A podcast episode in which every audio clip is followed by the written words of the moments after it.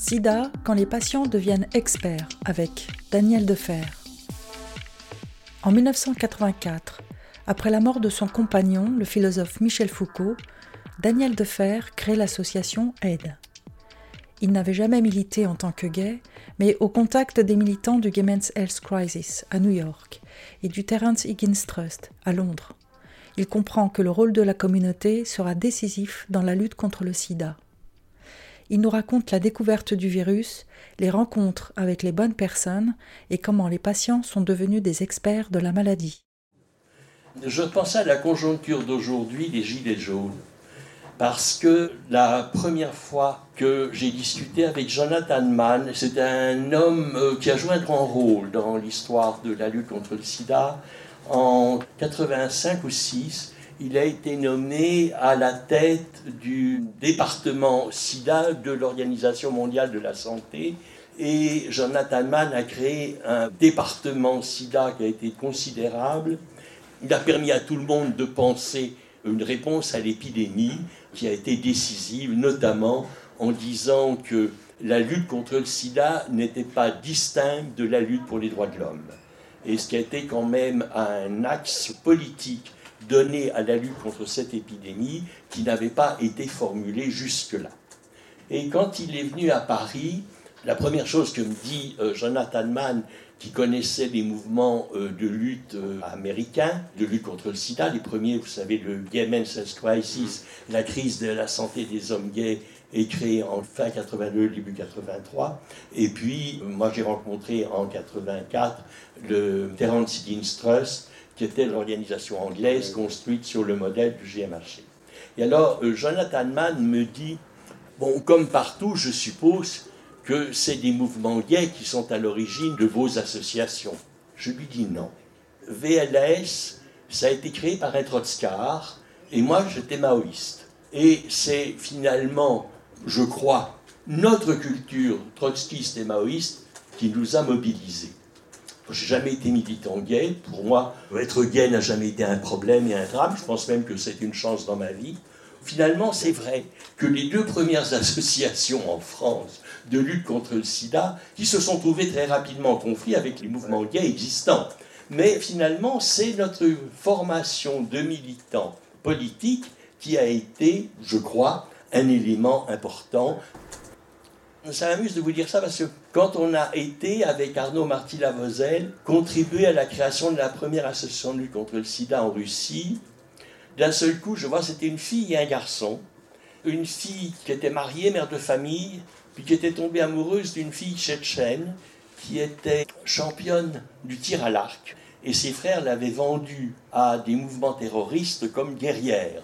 Et comme elle ne voulait pas être guerrière, elle s'était sauvée à pied jusqu'à Saint-Pétersbourg, où elle était arrivée dans un bar où elle a rencontré une fille qui était amoureuse d'elle, et elles sont devenues militantes de la lutte contre le sida. Mais je les vois dans leur manière de discuter, faisaient des gestes comme ça, comme vous êtes des somol Ils me disent Bien sûr, comment veux-tu qu'on ait une éducation politique si on n'a pas été comme somol Donc vous voyez, c'est vrai qu'il y a des gens qui ont été formés par un militantisme gay, mais ce n'est pas mon cas.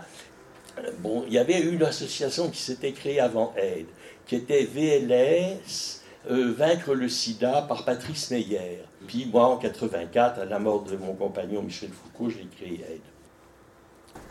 Alors, moi, à la mort de Foucault, j'avais un bagage politique antérieur et j'avais eu un passé de syndicaliste. La guerre d'Algérie et mon engagement, le syndicaliste étudiant, avait compté.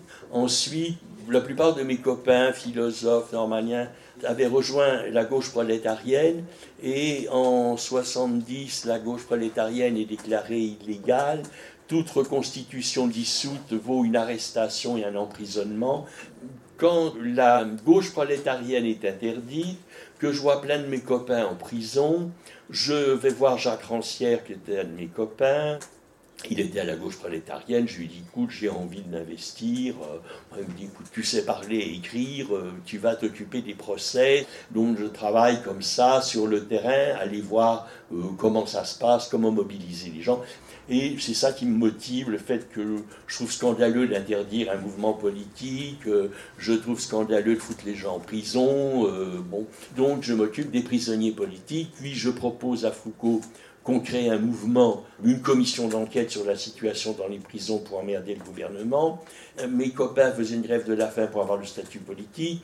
Ils obtiennent à peu près le statut, mais nous, on était tout prêts à agir au moment où ils arrêtent la grève de la faim. Donc, on décide de continuer pour faire une enquête sur les prisons en général. Et pendant deux ans, avec Michel Foucault, on s'investit dans la situation dans les prisons en France. Et donc, je raisonne vraiment en termes de juriste. Donc voilà un peu mon expérience. Donc à la mort de Foucault, euh, on n'a pas pu parler de sa maladie, les médecins ne lui ont jamais parlé de son diagnostic. Je pense que Foucault ne se faisait pas d'illusions. Il s'est passé une chose que j'ai apprise longtemps après sa mort. À Noël 83, on était, lui et moi, convaincus qu'il avait le sida. Mais le sida en 83 était vraiment très très mal connu. La presse ne disait rien. Et ce qui était montré, c'était le Kaposi. Or, Foucault n'avait pas de Kaposi, donc on se disait, ça peut-être pas ça quand même. Et il était dans un groupe de travail avec Médecins du Monde qui se réunissaient dans l'hôpital Tarnier où il y a un joli petit amphithéâtre. C'était un lieu de réflexion politique, notamment assez sévère sur l'union de la gauche. Et comme l'hôpital Tarnier était un des premiers lieux où on commençait à étudier le sida avec Jacques Lebovitch, sa sœur, donc Foucault avait demandé qu'on l'examine. Il n'y avait pas de test encore, on avait un examen clinique. On lui a donné du Bactrine, et le Bactrine lui a permis de faire son cours au Collège de France, de finir deux livres qu'il a publiés, et ce n'est vraiment qu'à bout de force qu'il est entré à l'hôpital où il est mort en trois semaines. Les médecins n'ont jamais dit un diagnostic, sous prétexte que Foucault n'a jamais demandé un diagnostic. Tous les deux, en décembre 83, on en a beaucoup parlé, on était tous les deux convaincus que c'était ça. Donc, quand il est mort, moi, je. En plus de ça, les hôpitaux ont une grande pudeur. Ils ne vous disent pas votre compagnon est mort, ils vous disent état subitement aggravé. Donc, vous courez à l'hôpital et on vous accueille en disant d'aller à l'état civil, là, vous comprenez. Et à l'état civil, on me dit ça fait huit jours que les journalistes du monde entier m'appellent pour savoir si c'est le sida. Il est temps qu'on fasse une déclaration. Premièrement, on ne déclare pas les maladies euh, comme ça. Et d'autre part, euh, j'ai pas envie que sa mère l'apprenne par la radio. Il y a 5 heures, je reviens à l'hôpital. Je trouve un papier rempli par moi et je vois cause du décès sida. J'étais avec le médecin Odile Picard, que certains d'entre vous connaissent, qui était une des premières à, en France, avoir diagnostiqué un Kaposi avec Rosenbaum, dont c'était les médecins probablement à l'époque les plus compétents en matière de sida. Elle me dit rassurez-vous, ce sera effacé. Et je lui dis c'est pas le problème. Donc je comprends que pour ce monde-là, c'était un scandale social indicible. Et pour moi, c'était un scandale qu'on n'ait pas dit. Il y avait des tas de décisions à prendre euh, sur euh, l'œuvre de Foucault que j'aurais aimé pouvoir euh, discuter avec lui si j'avais su que les jours étaient comptés. naturellement, on n'ose pas faire comme si les jours sont comptés quand quelqu'un est gravement malade. Donc il y a des tas de choses non abordées et je me rends compte qu'on avait été floué. Et à ce moment-là, mon réflexe de militant de la prison, c'est les droits sont bafoués et on a le droit de savoir et il faut euh, faire quelque chose sur le droit à la vérité du malade, enfin ça. Et je suis convaincu que je vais reprendre mon bâton de pèlerin du groupe d'information sur les prisons, faire quelque chose d'information des malades, enfin des gens exposés aussi, pas seulement des malades, parce qu'à ce moment-là, les malades étaient pratiquement identifiés en, phase terminale. Donc je commence un projet euh, plutôt de type juridique sur le droit de savoir. Dans Libération, je trouve un article d'un garçon qui ne signait pas et qui disait Je viens d'apprendre que j'ai le sida, c'est insupportable de recevoir ce diagnostic. Et il faisait tout un développement. Et d'un seul coup, je me rends compte que cette volonté de vérité, c'était peut-être pas ça la demande majeure des gens, qu'il fallait peut-être réfléchir autrement. Et je ne connaissais pas d'autres personnes que Foucault qui venait de mourir.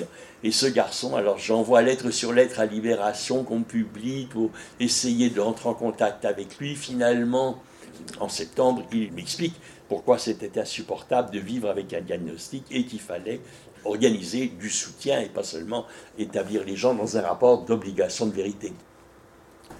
Tous les ans, je en Angleterre travailler à la British Library. C'était un endroit merveilleux pour travailler. Comme je ne savais rien sur le sida, je commence à lire la littérature médicale. C'est comme ça que le mot AIDS, AIDS, AIDS s'impose à moi. Je me dis, bon, mon association, on va l'appeler AIDS parce que le groupe d'information sur les prisons, un jour Foucault m'avait dit, le I de GIP signale le rôle des intellectuels dans la pratique un peu fallacieuse de la GP, la gauche prolétarienne. Il n'était pas du tout maoïste, c'est un nanar. Je me dis, je vais prendre le nom d'une maladie et ajouter un E qui va être ce que la solidarité fait dans la maladie. Il faut dire que la première expérience que j'ai du sida, elle est un peu étrange.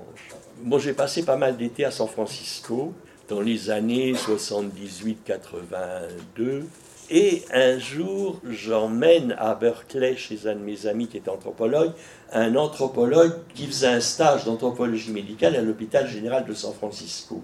Un jour, en 82, les infirmières viennent le chercher en disant Tiens, viens voir la nouvelle maladie. Et il va dans une chambre où il voit un lit avec un drap blanc, comme dans tout hôpital, mais le drap moutonnait, le drap faisait des mouvements comme ça. Et moi, en entendant ça, j'ai ce réflexe. Euh, j'avais vu Elephant Man. Vous avez peut-être tous vu ce film célèbre d'époque. Et dans Elephant Man, vous avez une maladie qui déforme le corps. On voyait le corps se déformer. Et je me dis, bon, cette maladie, elle fait bourgeonner le corps. C'est effrayant, cette maladie. Et alors, mon copain a le même réflexe que moi. Cet anthropologue, quand il voit ça, il croit que c'est la maladie qui fait modifier le corps. Et il dit avec émotion, il souffre. Et les infirmières, mais non, il est en train de baiser avec son copain. Alors il dit, comment Mais vous les laissez baiser? Enfin, C'est quand même pas la pratique d'un hôpital. Enfin, donc il dit, mais vous laissez faire. Les infirmières lui disent, mais qu'est-ce qu'on a d'autre à lui proposer? Moi, ça m'avait énormément frappé que finalement, il n'y avait plus que l'amour. En Angleterre, je vois une annonce si le sida vous inquiète, téléphonez au Terence Higgins Trust. Je téléphone à cette association et je dis à un garçon voilà, euh, mon compagnon vient de mourir du sida, j'ai envie de créer quelque chose en France, je voudrais savoir ce que vous faites. Il me dit bon, ben là, je suis en permanence téléphonique, mais euh, à 10 heures, j'ai fini. Où vous êtes Je vous retrouve, je viens chez vous. Et on me dit, je me dépêche parce que demain, je pars aux États-Unis faire un stage au GMHC. Donc j'apprends à la fois l'existence du GMHC et l'existence de ce que faisait le Terence Higgins Trust. Et il vient, il m'explique le fonctionnement du Terence Higgins Trust. Et pendant le mois que je passe à Londres, je vais à peu près trois fois par semaine faire la permanence téléphonique et rencontrer les premiers militants de lutte contre le sida. Alors c'était très intéressant parce que euh, c'était l'époque de Madame Thatcher. Hein. Madame Thatcher avait commencé de casser toutes les institutions social-démocrates créées en Angleterre par le Parti travailliste, notamment le système de santé. Et elle, avait, elle était en train de casser le système de santé, mais il est arrivé le sida, elle a eu peur d'un seul coup qu'on lui reproche d'avoir cassé le système. Elle a même fait des campagnes, des premières campagnes d'État sur la prévention, mais faire peur. C'était vraiment un choc. Hein, oui. Ça pouvait créer plutôt du rejet des gens que du désir de se protéger. Par contre, le Great London Council, le Conseil général du Grand Londres, était encore socialiste. Et c'était eux qui finançaient le GMHC et ils donnaient un local qui était vraiment un local de Godshow, quoi, comme j'avais connu. C'était un ancien garage dégueulasse. Alors c'était drôle parce que les, militants, eux, étaient des notaires, des juristes, des profs de Oxford. Et c'était des militants bon chic, bon genre. Il y avait toujours une tasse de thé après. C'était très marrant, un local sordide, dont j'ai eu l'impression qu'on était toujours dans le gauchisme qui m'était familier. Ce n'est vraiment qu'aux États-Unis que j'ai vu que les associations pouvaient vraiment avoir une surface sociale euh, considérable. Donc je suis revenu d'Angleterre avec quand même un schéma et une anecdote, euh, bon, que j'ai racontée dans l'interview que j'ai faite avec euh, Philippe Artiel, mais que vous ne connaissez pas. Je reviens d'Angleterre en bateau et dans la file d'attente, je vois un jeune Américain qui était plutôt beau mec. Je m'arrange pour voyager avec lui. Arrivé à Paris, je lui demande s'il savait où aller. Il me dit oui. Je dis à tout hasard, si vous ne trouvez pas d'hôtel, je lui donne ma carte. Et puis, bon, j'arrive chez moi, je ne peux pas rentrer, ma clé tourne pas. Donc j'appelle un SOS euh, serrure et j'attends dans le hall avec mes bagages quand arrive l'américain.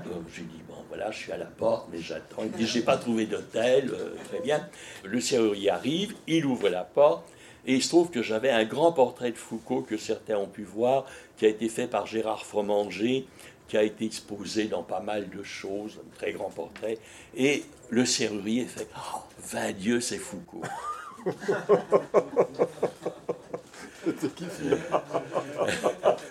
Alors, naturellement, je suis ému et flatté. Bon, faut dire, Foucault était mort en juin, là, on est fin septembre. Et je lui dis, mais vous connaissez Foucault? Il dit, oui, je suis boutiniste, mais comme je ne gagne pas ma vie, j'ai appris la serrurerie d'urgence. Et à ce moment-là, le jeune et bel Américain me dit, qu'est-ce qui se passe? Ben, Je lui dis, c'est le portrait de mon compagnon, qui était un philosophe connu et qui est mort du sida. Et il me dit, je suis volontaire au GMHC. Je suis encore ému quand je vous le dis. Euh, et finalement, il a commencé aussi à me raconter sa pratique au GMHC. Il m'a emmené au GMHC l'année d'après. J'ai rencontré tous les gens qui ont fondé le GMHC, même Larry Kramer. Alors, euh, mon expérience de Londres faisait que j'avais compris qu'il fallait que je m'appuie sur le milieu gay. Le mieux, c'était de convoquer la presse gay et de discuter avec les journalistes de la presse gay comment on pouvait organiser un réseau d'information, de, soutien, trouver des volontaires, en fait tout ça. À mon retour de Londres, on fait venir Franck Arnal, qui était un des responsables de Guépier, et on fait venir un responsable de Masque, qui était une revue avec laquelle Foucault avait collaboré, qui était une des bonnes revues. On discute de comment travailler avec la presse gay réaction de Franck Arnal, c'est pas le bon organe, ce serait même préjudiciable de faire peur. Et Masque dit bon, non, on va tâcher de vous trouver deux volontaires pour votre prochaine réunion. Euh, les deux volontaires, ils les ont jamais trouvés, en tout cas, on les a jamais vus. Donc, on a fait la deuxième réunion avec ce garçon qui avait écrit qu'il avait le sida et que c'était insupportable de l'apprendre. Et on a discuté de ce qui lui était nécessaire, qu'est-ce qu'il souhaitait. D'ailleurs, notre groupe a été très important pour lui. Il s'est beaucoup investi. Et puis il me dit que l'association des médecins gays était vraiment affligeante, mais qu'un jour ils avaient fait une réunion avec un type remarquable qui s'appelait Didier Seux, dont j'avais jamais entendu parler.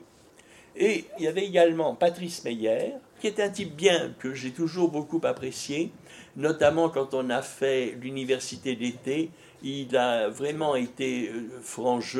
On avait organisé des réunions sur le sida. Il y a participé sans jamais mettre son sigle d'organisation en avant et en étant extrêmement euh, précis, médical, expert, vraiment très très efficace. Donc on fait venir Didier Seux à la troisième réunion. Et Didier Seux était un garçon fabuleux. C'était un psychiatre qui avait fait partie du fameux groupe de travail qui s'est créé un peu bizarrement. Il y avait entre les États-Unis et la France un débat engagé. Vous savez un peu comment la maladie a été découverte. En fait, elle a été découverte parce que les homosexuels étaient devenus visibles. Hein. moi, je dis que 50 ans plus tôt, on n'aurait pas du tout fait la même histoire du sida. C'est pour comprendre un petit peu pourquoi le sida a été tellement indexé sur l'homosexualité masculine.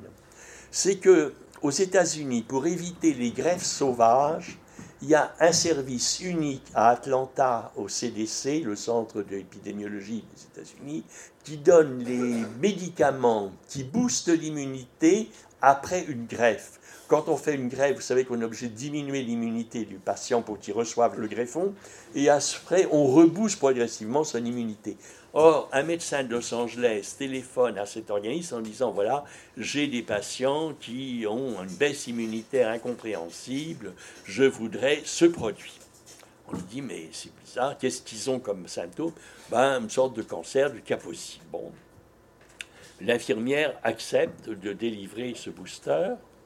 Et puis, quelques temps après, elle reçoit le même appel de New York d'un médecin qui dit, je voudrais, elle lui dit, bon, vous c'est aussi des caposies. Elle lui dit, non, c'est des pneumocystoses, une infection pulmonaire euh, banale, enfin, quand on est immunodéprimé. Deux demandes en peu de temps.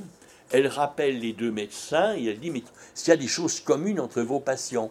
Euh, On dit non, ils sont homosexuels. Donc le seul lien entre les deux symptômes, c'est l'homosexualité.